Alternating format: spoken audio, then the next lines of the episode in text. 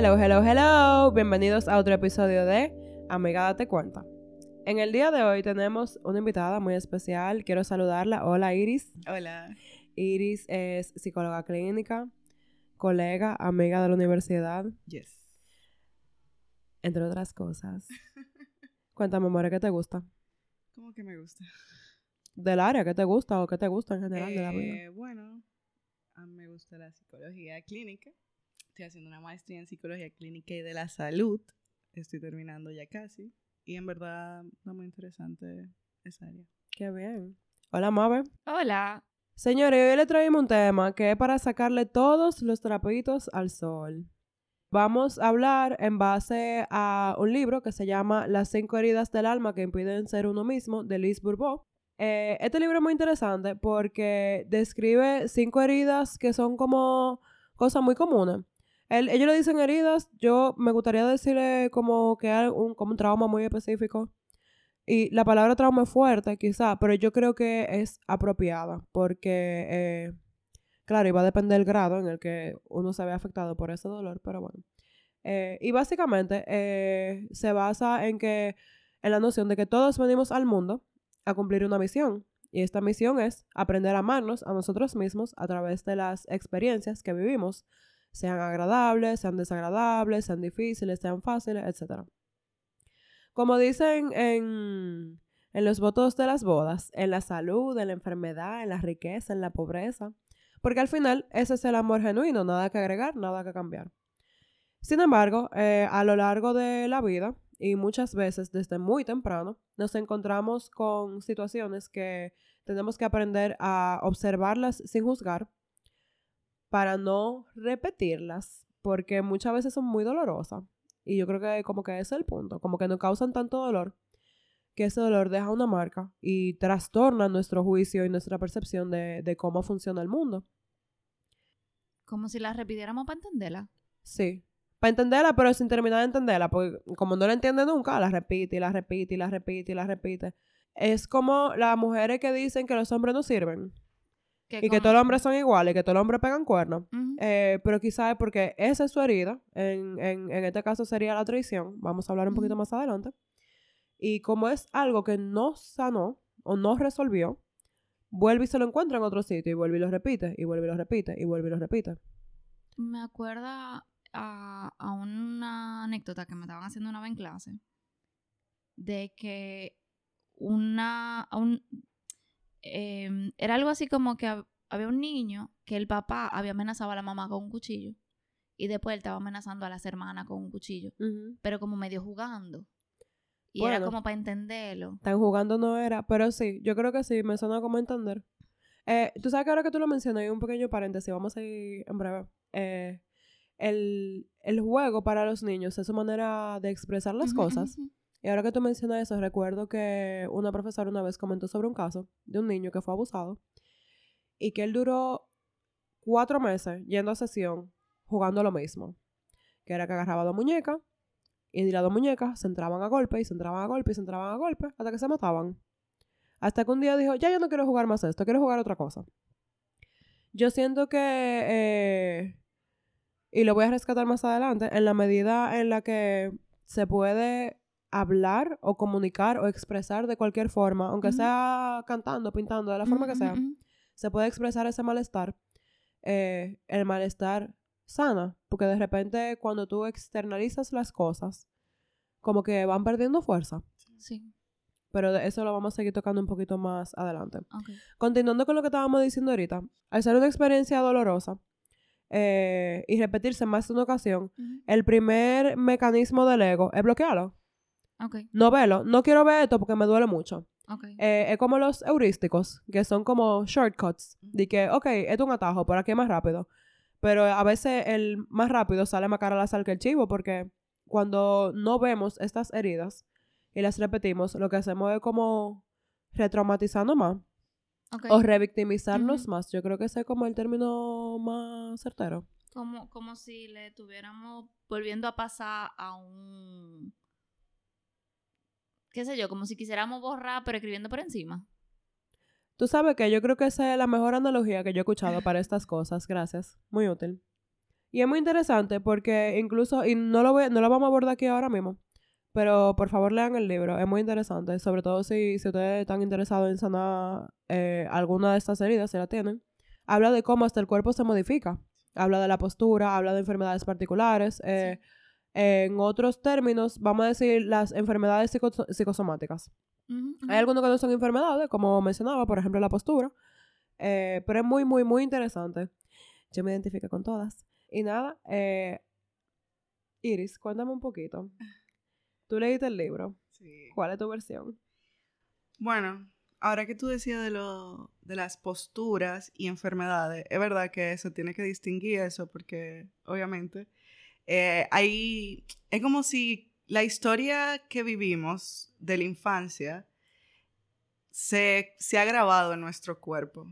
Y es como si toda esa memoria se queda, quizá no en nuestro consciente, en nuestra mente consciente, pero sí nuestro cuerpo tiene un registro de todo lo que hemos vivido. Y eso se expresa, puede ser por la postura corporal, eh, también se puede ver en enfermedades, eh, que pueden ser psicosomáticas, ¿verdad? Pero también hay otras eh, enfermedades, porque se, se parte de la idea de que el cuerpo y la mente es un todo, no desde una visión como dual, sino como que el individuo es un todo. Entonces, dentro de esa perspectiva, es como el cuerpo también ha vivido esa experiencia, aunque sean algo, eh, vamos a decir, eh, social. ¿Tiene sentido? A mí me hace sentido. Eh, en el libro menciono incluso el ejemplo de, de familias de gente que son asmáticos. Pero cuando tú vas a ver, realmente la única predisposición real que hay es un problema psicosomático y una herida no resuelta. Que, por ejemplo, en el caso del asma sería, si no recuerdo mal, eh, era del rechazo que hablaban. No recuerdo bien. Eh, ya me acordaré. Eh, pero sí, y hablando de eso, eh, para ya como profundizar un poquito más eh, y detallar un poco más, si por ejemplo tenemos el rechazo, en este caso la autora se refiere a las máscaras específicas o mecanismos que se crean a partir de esta herida, que usualmente es sobrecompensando. Entonces, por ejemplo, si tenemos el rechazo, la máscara sería eh, huir. Como me van a rechazar, yo me voy antes de que me vayan, Exacto. Por ponerlo de alguna forma. Y, por ejemplo, ¿cuáles son las características como más comunes de, de esta gente que son huidizas?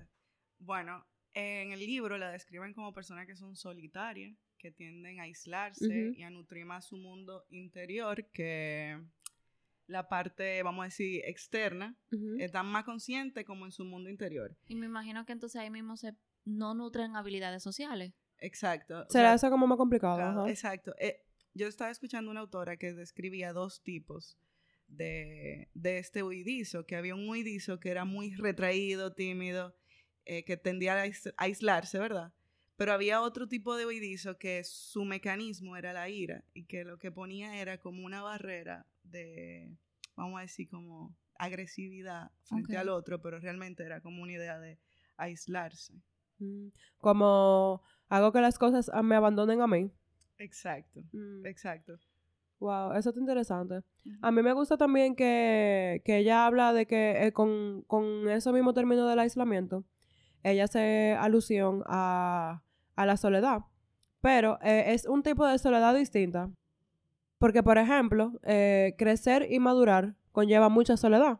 Ser adulto conlleva tú terminar envuelto en tus propios compromisos, tener tu propia vida. Y eso conlleva soledad, porque al final cada quien jala para su lado. Que uno aprenda a convivir y a buscarle la vuelta es otra cosa. Pero naturalmente, si tú te pones a ver, por ejemplo, eh, yo, yo trabajo, eh, estoy de voluntaria en un, en un centro, tengo el podcast, estoy haciendo mi tesis, eh, tengo mi vida personal, me gusta estar en mi casa, me gusta leer, me gusta escuchar música, honestamente yo disfruto mucho estar sola. Si yo me llevo de eso, yo no, yo no, yo no hubiera gente por decirte algo.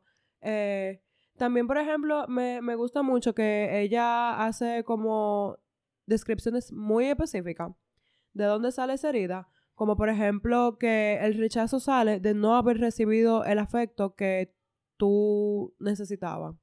Y de manera muy puntual con el no quiero.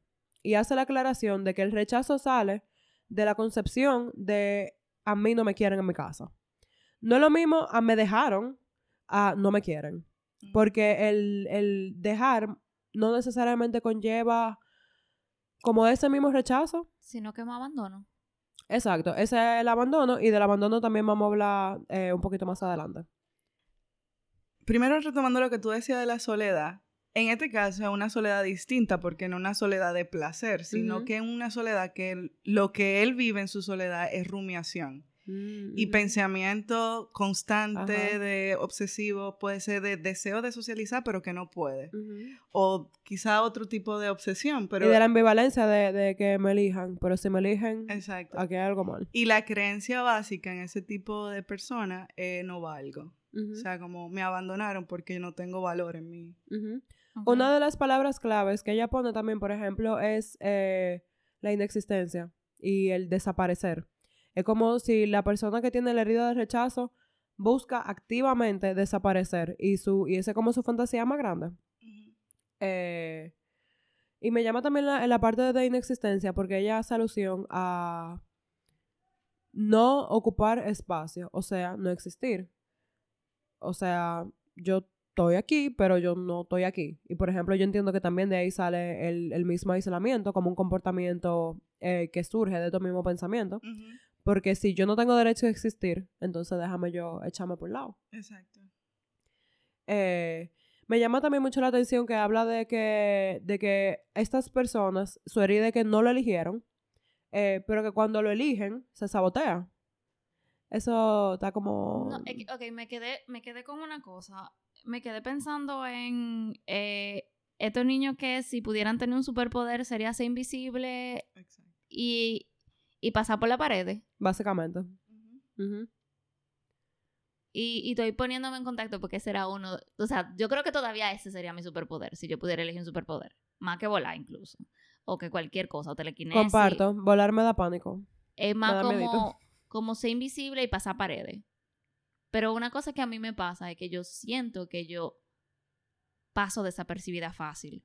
Y yo, pero yo siento que yo lo uso como una especie de arma. Sí, porque al final eh, lo utilizan cada quien utiliza eh, las los mecanismos de su herida a conveniencia. Porque también la razón por la que tú te quedas ahí es porque algún beneficio te obtienes. Era como yo le, como a cada rato me pregunta eh, Miguel José, mi terapeuta, a mí, me dice, de que, pero ¿para qué te sirve esto? Y yo le digo, no, para nada. Y él me dice, no, para nada, no, para algo te sirve, aunque sea para joderte.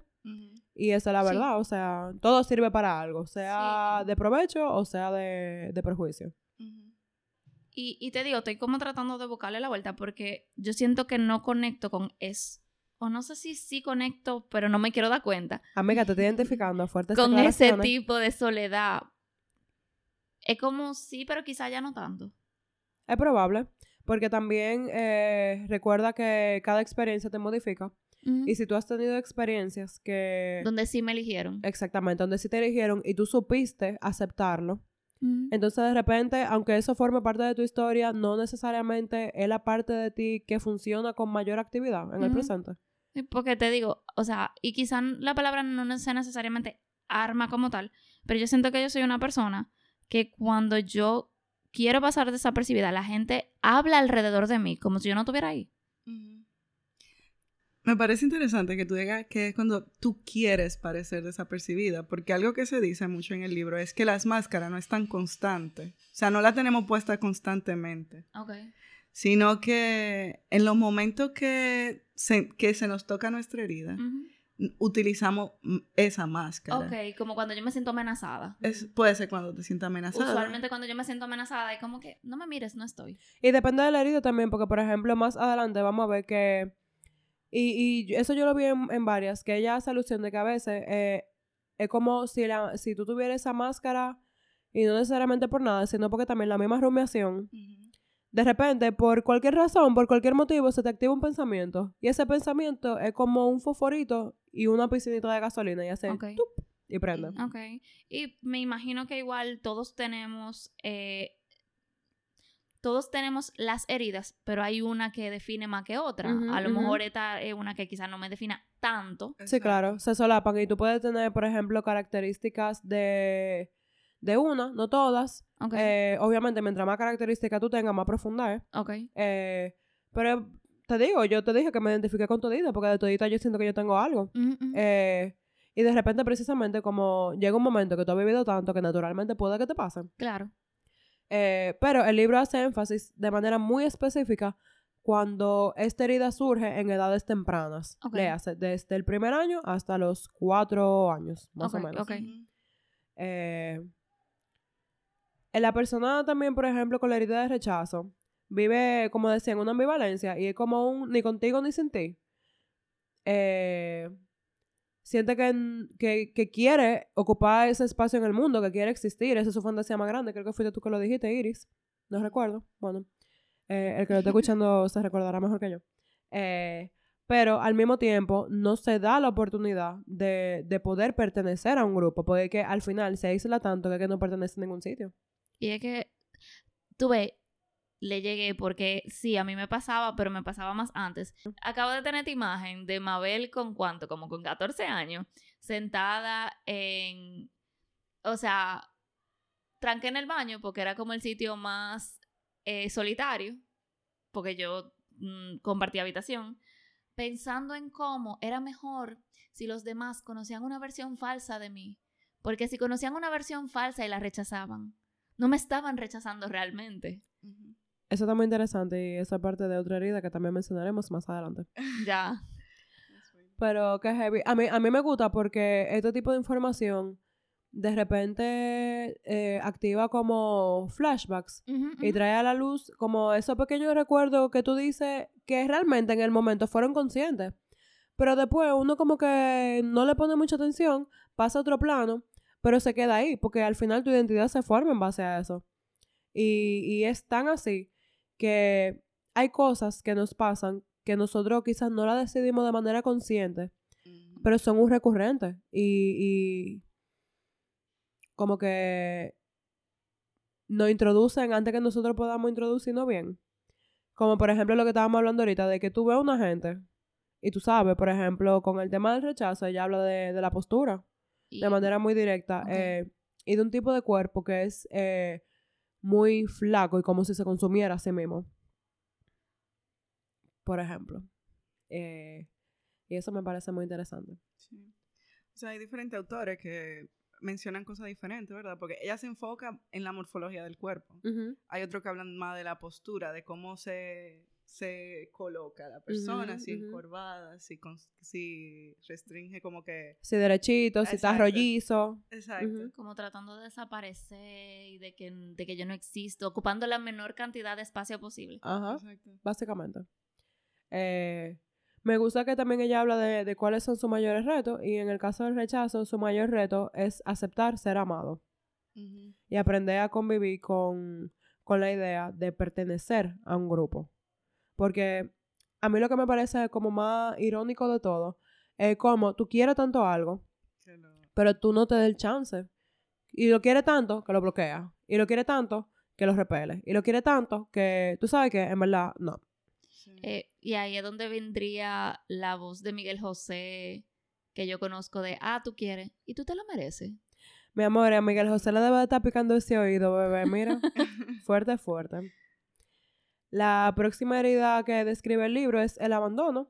Y en este caso, su máscara es el comportamiento dependiente. Eh, hace alusión a estas personas, eh, refiriéndose a ellos como dependientes de manera directa.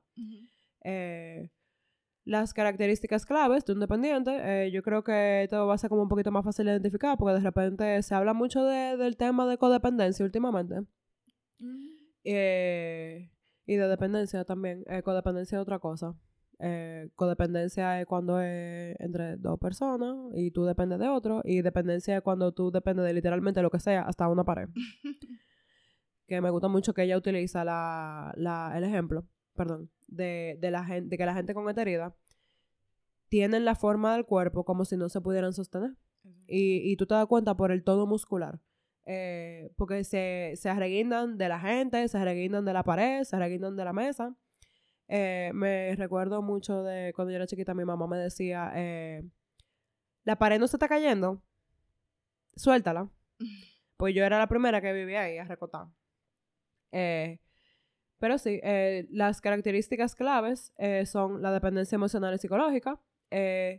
tienen tendencia al alejamiento también, pero no con la misma frecuencia que la gente que tiene rechazo. El tema de la falta de comunicación, porque si hay abandono es porque no se habló y eso se sigue repitiendo. Eh, usualmente son personas que sienten que tienen que hacer algo o que tener algo para que entonces lo puedan querer y no lo abandonen. Ah, yo valgo no por quien soy, sino por lo que puedo hacer o por lo que tengo. Pero tienen el sentimiento, la creencia de que no pueden, que no pueden hacer nada. Esa es su creencia como de base. No puedo, soy insuficiente para Sí, hacer soy indigno de amor. Esa es otra también. Eh, la falta de autonomía. Se apoyan de todo el mundo, de los amigos, de la pareja. Y, y es una necesidad de apoyo de yo no puedo hacerlo solo. Eh, y son gente que tú la ves que fácilmente, hasta para salir a un sitio, tienen que buscar coro. Porque no saben hacer nada solo. Y ese es su miedo más grande, la soledad. Eh, no tienen confianza en sí mismos por el mismo tema de la autonomía. Tienen tendencia a victimizarse para que cógeme pena y cárgame, por favor. De hecho, estaba pensando así en lo de la víctima desde hace... Para mí que esa es la víctima. Víctima. Así me meto. Sí. Es, eso es lo que hace la herida del abandono. Voy a, tomar, voy a, tomar- a tocar un tema un poco tabú, pero el libro hace alusión, por ejemplo, a las mujeres que son víctimas de violencia doméstica O de violencia de género. Y más adelante, en conjunto con otra herida, hacen como el, el par perfecto de, de cómo se junta, por ejemplo, un controlador con una abandónica Ok. y de por qué esa dinámica funciona peor que el coquí. Claro, porque si yo, si yo, Claro. nece- si yo necesito a alguien para que esté ahí para mí todo el tiempo y, y la otra persona es controladora, pues va a estar ahí para mí todo el tiempo, va a estar ahí para mí aunque yo no quiera que esté ahí para mí. Y como yo soy controlador controladora, tú te vas a dejar gobernar. Perfecto. Exacto. Match made in heaven. Así me meto. Dios. Eh, usualmente estas personas pueden eh, incluso incurrir en manipulación y chantaje o enojo excesivo para conseguir lo que quieren. Porque si no se lo dan, no funciona. Sí. Eh, también eh, tienen tendencia a la negación de los problemas en las relaciones de- interpersonales y cuando se terminan, ¡ay! ¿Y qué pasó? Y genuinamente no se están dando cuenta y sufren muchísimo eh, los rompimientos de cualquier tipo, de una relación, de dejar un trabajo, incluso cuando es propia la decisión de dejar el trabajo, porque ya es un abandono y, se, y como que se reactiva esa herida otra vez, como si fuera el primer día. ¿Cuáles son los retos más grandes que ustedes creen que tienen esta gente? Autosuficiencia. Y decía adiós. Límite. Melba, sal de ese cuerpo. ¿Cómo fue? Decir adiós. Decir adiós. No, gracias y adiós. Pone Eh, límite. Pone límite. Eso viene próximamente también. Yo siempre lo digo, pero viene próximamente. Algún día. Sí, sí, sí, así es. Eh, experimentan la tristeza de manera frecuente. Eh, porque es como, como el- la emoción que más fácil se le hace rumiar. Y la que más le hace como, más le resuena. Me imagino que tristeza y como nostalgia. Tristeza y nostalgia. Wow, y acabo de hacer una conexión muy interesante. Te la contaré después. Fuera del aire. Eh, también tienen tendencia, precisamente, como son dependientes, a, fu- a fusionarse en las relaciones. Es decir. No hay un límite de yo y tú, sino Sí. que todo es yo. me quedo pensando como yo hay como dos cosas una es como mucho más metafórica y otra es más real Eh, me acuerdo de una colega que plantea que hay gente que anda por el mundo queriendo ser la madre de todo el mundo o buscando una madre en todo el mundo y como que me suena este tipo de gente Sí, eh, por norma general suena como lo más lógico. Eh, y también me acuerdo de un caso como más concreto de una familia donde eh, no se hablaba de yo, sino que siempre se hablaba de nosotros. Ay, nosotros estamos muy orgullosos de ti. Nosotros pensamos que tú deberías dejar de hacer esto. ¿sabes? Estábamos pensando que deberíamos de cambiarte de colegio y ponerte... Mm. Entonces, ¿cómo no aprende ese individuo? Gracias, bendiciones. Eh, me gustó mucho eso. en Eh, nosotros. Sí, sí, sí, claro, porque es verdad. Me- Y, y me quedo también, me acuerdo de los papás de los muchachos de, de, de los muchachos de rehabilitación, que siempre era me le hicieron. Ay, al bebé. Porque Un viejo de 40 no años, al bebé. y no solo, también el mele, o sea, como que, Es- no Como que fue a ellos. sí, como que se le hace tan difícil hacer el, el despegue de... Señores, las palabras que uno utiliza para expresarse Dicen mucho más de lo que uno cree. Usen sus palabras. Sí. En este caso yo lo relacionaba más como personas que habían sido literal abandonadas. O sea, puede ser un abandono físico real o una persona que está en casa pero no está emocionalmente, un papá que no está disponible. Eh, como un huérfano funcional. Exactamente. wow. Esa es la imagen que a mí me llegaba más que nada.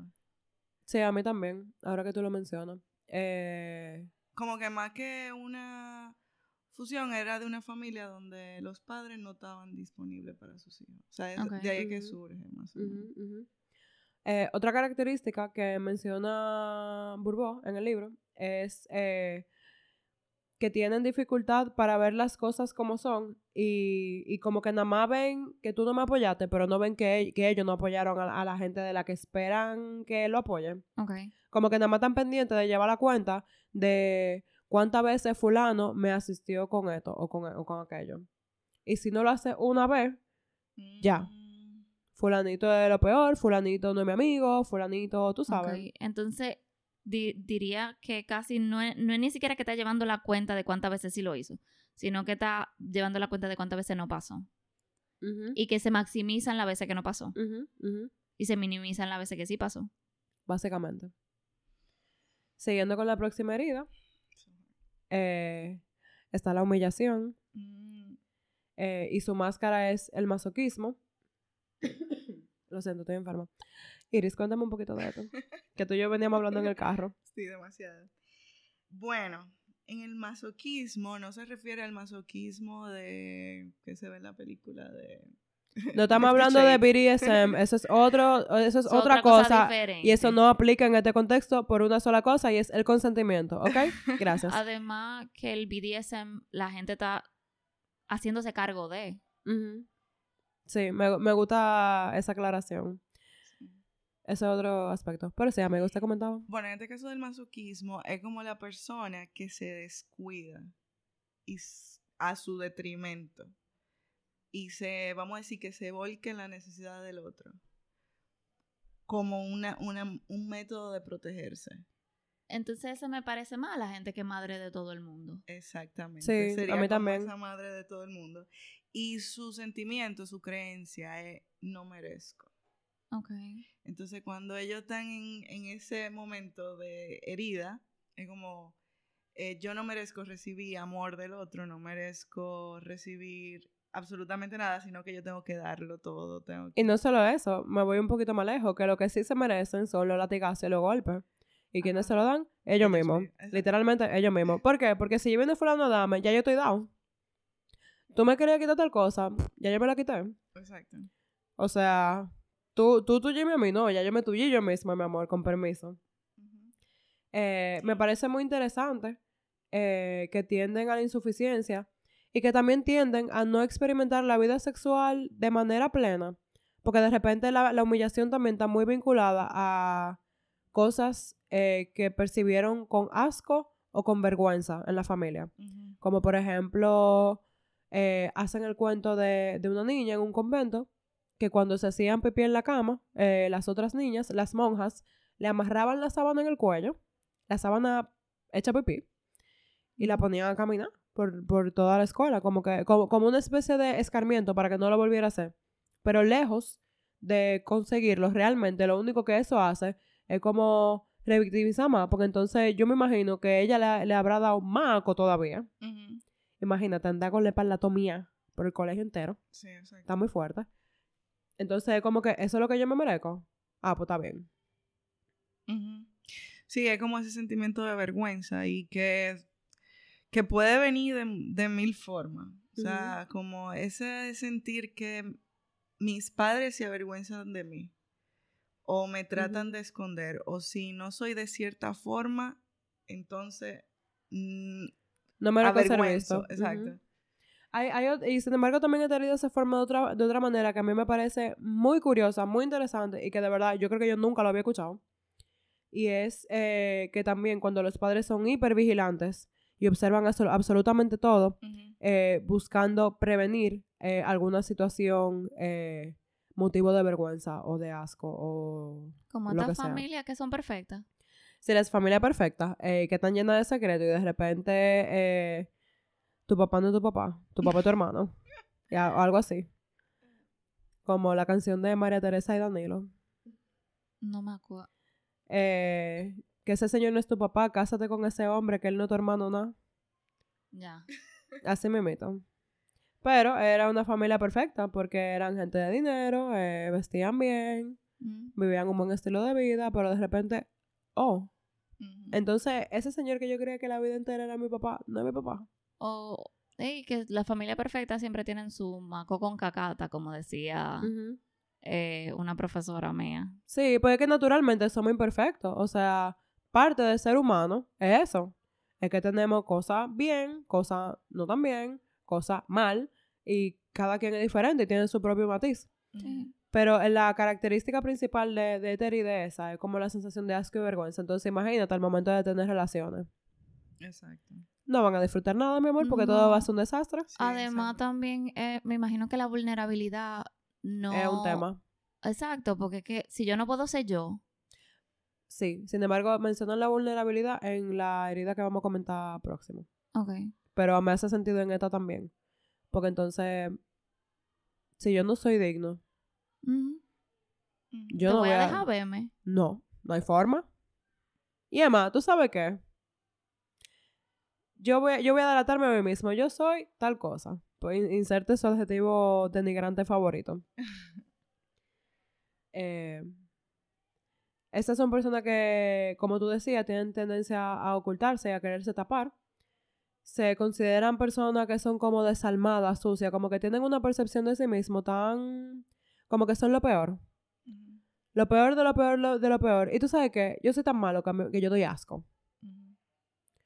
Y, y los errorcitos más pequeños es como una cosa gigante. Y tú sabes que odiame. Yo me odio, odiame. Dame la razón. Sí. Eh, yo me acuerdo un poquito de la morfología que describían en el libro de esa personalidad, que era como que acumulaban su mayor parte del, del peso de la cintura hacia arriba, como los hombros bien anchos y casi todo el peso de la cintura hacia arriba, porque era como cargando con los problemas de los otros. Entonces tenían que hacer como la mayor fuerza en esa zona de la espalda. O sea, que me quedo pensando gente con muchos dolores de cuello, Cuello. muchos dolores Ujú. de hombro. Exacto. Es Y que cargan mucha mucha culpa, mi hija. Eso pesa. Exacto. Esa tensión de lo- del cuello de los hombres. Eso está interesante. Eh, también tienen la tendencia, como tú mencionabas ahorita, a guardar las cosas en secreto. Eh, son muy sensibles ante la crítica y su mayor reto es la libertad. Entonces, como ese es su mayor reto, crean eh, fa- eh, eh, falsos planos, como dice una amiga, que se ven planitos, pero no tan planitos, no. Eh, y tienden a, a escapar mediante eso mismo, mediante el delatarse y decir que son, de llamarse a sí mismo en público que son un asqueroso, eh, que no se lo merecen. ¿Y tú no crees que yo me veo muy raya? Sí. Ok. Y sabotean su libertad al final. O sea, como se perciben como que no pueden ser libres y ese es su mayor anhelo también a la vez. Siempre hay como esa dualidad. La. Yo quiero, pero no puedo porque yo soy un puerco. Exacto. O no puedo porque tengo todas estas responsabilidades que no son mías, que son de otro, pero que las tengo que hacer porque Pero para cumplir, para quedar bien con el otro y para no hacerse cargo de, de su propio bagaje. ajá, y también porque no merezco. Sí. La próxima herida que sigue es la traición y su máscara es el control excesivo. Esta es una muy interesante porque es como que alguien traicionó tu confianza y como traicionaron tu confianza, entonces tú quieres controlarlo absolutamente todo, todo lo que la gente hace, todo lo que la gente dice, todo, todo, todo, todo, para que eso no te vuelva a pasar. Pueden incurrir en la mentira para manipular y no destruir su imagen de aparente confiabilidad, porque entonces son las personas que son más leales y que son las más confiables y lo más que resuelven y lo más comprometidos. Pero a la hora de la realidad tienen problemas incluso hasta con el mismo compromiso porque comprometerme yo, yo no controlo eso, yo no controlo ahí, no. Eh, evitan esa situación en la que puedan no tener el control. Porque si yo no controlo, entonces me va a ir mal. Yo tengo que controlar todo. Me quedo pensando entonces que probablemente haya como una, una vigilancia. Sí, están en estado de hipervigilancia constantemente. Eh, tienen problemas para relajarse, porque todo hay que planificarlo y todo tiene que estar bajo control. Pero entonces probablemente hay mucho deseo de soltar el control y joder todo lo que yo tengo alrededor. Y entonces me imagino que estas son la pareja que son celotípicas, que son súper celosas, porque dentro de ellos quisieran poder tener la, la libertad de, aunque quizá la palabra no sea libertad, pero el poder de, de hacer lo que le dé su gana. Pero si yo tengo que estar manejándolo todo, no puedo hacer lo que me da la gana. Y naturalmente su mayor reto es aprender a confiar en el otro. Porque yo no puedo confiar. Me traicionaron. Eh, y como tú mencionabas ahorita, estas son personas que tienen problemas con la vulnerabilidad. Me llamó mucho la atención que también el libro comenta que al momento de tener sexo, solamente tienen sexo cuando ellos quieren, cuando ellos deciden, como ellos quieren, porque si es como el otro dice, entonces el otro me está poseyendo a mí, me está controlando a mí. Y yo no puedo permitir que eso pase. Me imagino que también hay como probablemente un, una gran necesidad de que el otro se sienta como yo quiero que se sienta. Y si el otro no, no llega o no siente como yo quería, eso tiene que ser una herida, o sea, tiene que ser horrible. Me imagino que sí, porque qué estrés. No puedo vivir en paz. Sí, es muy difícil. Y probablemente hay este miedo de que esta persona también me vaya a traicionar. Entonces, yo tengo que, que mantener unos estándares. Digamos que la palabra que me viene como estándares. Que son excesivamente altos y que obviamente nadie va a poder cumplir. Porque dime. La última herida, pero no menos importante, es la herida de la injusticia y su máscara es la rigidez. Entonces, estas son las personas que son súper justas, que son los más eh, caballeros de la verdad, con escudo. Eh, pero son personas que, tienen tendencia a no querer sentir y entonces bloquean las emociones. Tienen tendencia al perfeccionismo y sienten que se les aprecia más, eh, que si se les aprecia más de lo que realmente ellos entienden que se merecen, entonces eso no es justo. también proyectan un optimismo aparente, que si tú le preguntas cómo está, todo bien, Tú lo has visto, la gente que están de que eh, todo está bien. Y tú le ves la cara así como de, de, de, con los ojos como, como dos pesetas. De, de hipomanía. Sí, manía no, yo estoy feliz. ¿Tú te acuerdas de eso? eh, entonces, estas personas también van a tener problemas con la relajación porque todo es blanco o negro. No hay matices de gris. Eh, tienen dificultad con los límites propios porque entonces todo es en nombre de la verdad. Son como unos mártires de la justicia y de la verdad pero al final no son libres. Eh, y su, mayor reto es ese, aprender a fluir. Y aprender a... Mm, ¿Cómo lo digo? Como aceptar las cosas como vienen. Sí, aceptar las cosas como vienen, exactamente. Gracias, Mabel. Y al final, hablar tanto de herida y de tanta cosa y remover tanta cosa, porque lo grande es que hay que sentarse a leer el libro para poder entenderlo a profundidad, realmente.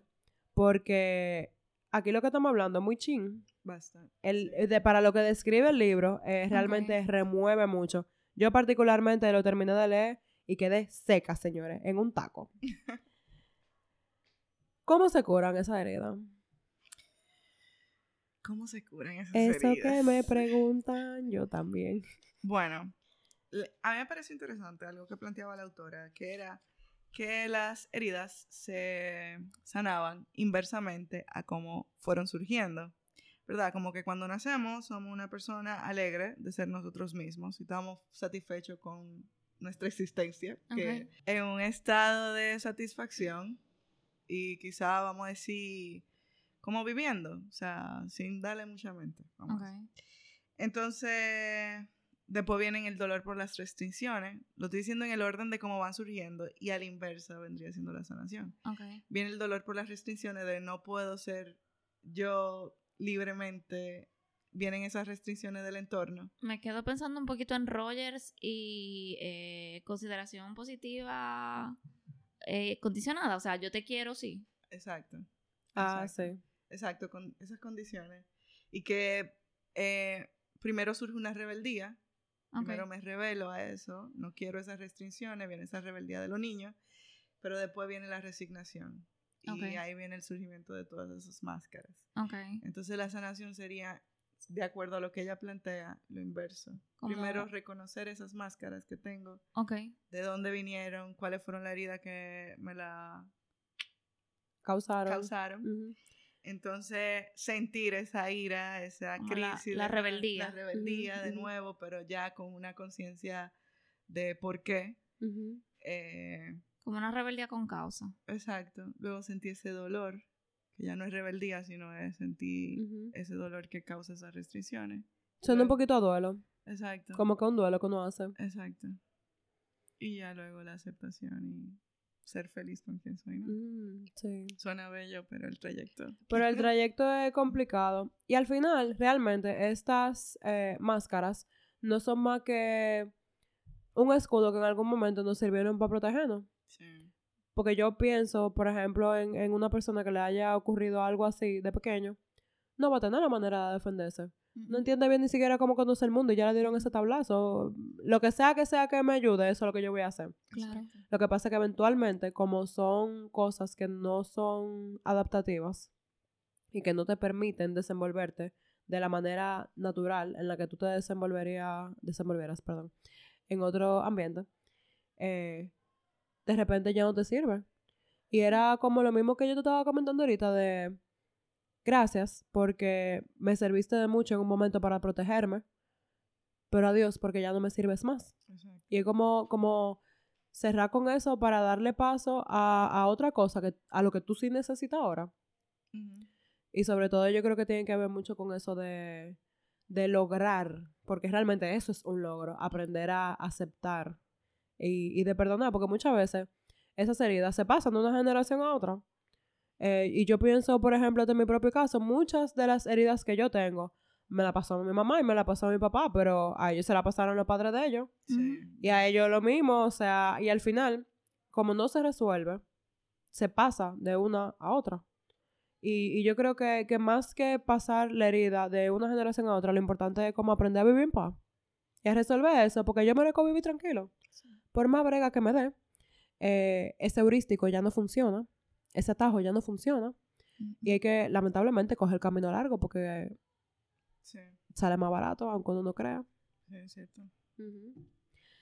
Me gustó mucho esta frase del libro y con esta voy a cerrar. Eh, y dice, no es lo que vives lo que te hace sufrir, sino tu interpretación de lo que vives es lo que hace que tu herida no sane. Y es como cuando tú te quedas pegado en ese dolor de me hicieron, me hicieron, el poder pasar de me hicieron a me pasó tal cosa. Y eso es lo que hay. O el otro no tenía, o sea, que no fue que me hicieron, sino que hasta ahí podía el otro. Comprensión. Comprensión. Comprensión es la palabra.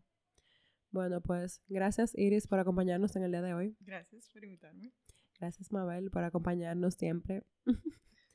bueno, hasta aquí el episodio de hoy. Cualquier duda, comentario, sugerencia que tengan, nos pueden escribir a nuestro correo adcelpodcast.gmail.com o a través de nuestro Instagram adcelpodcast. Gracias, hasta la próxima, chaito.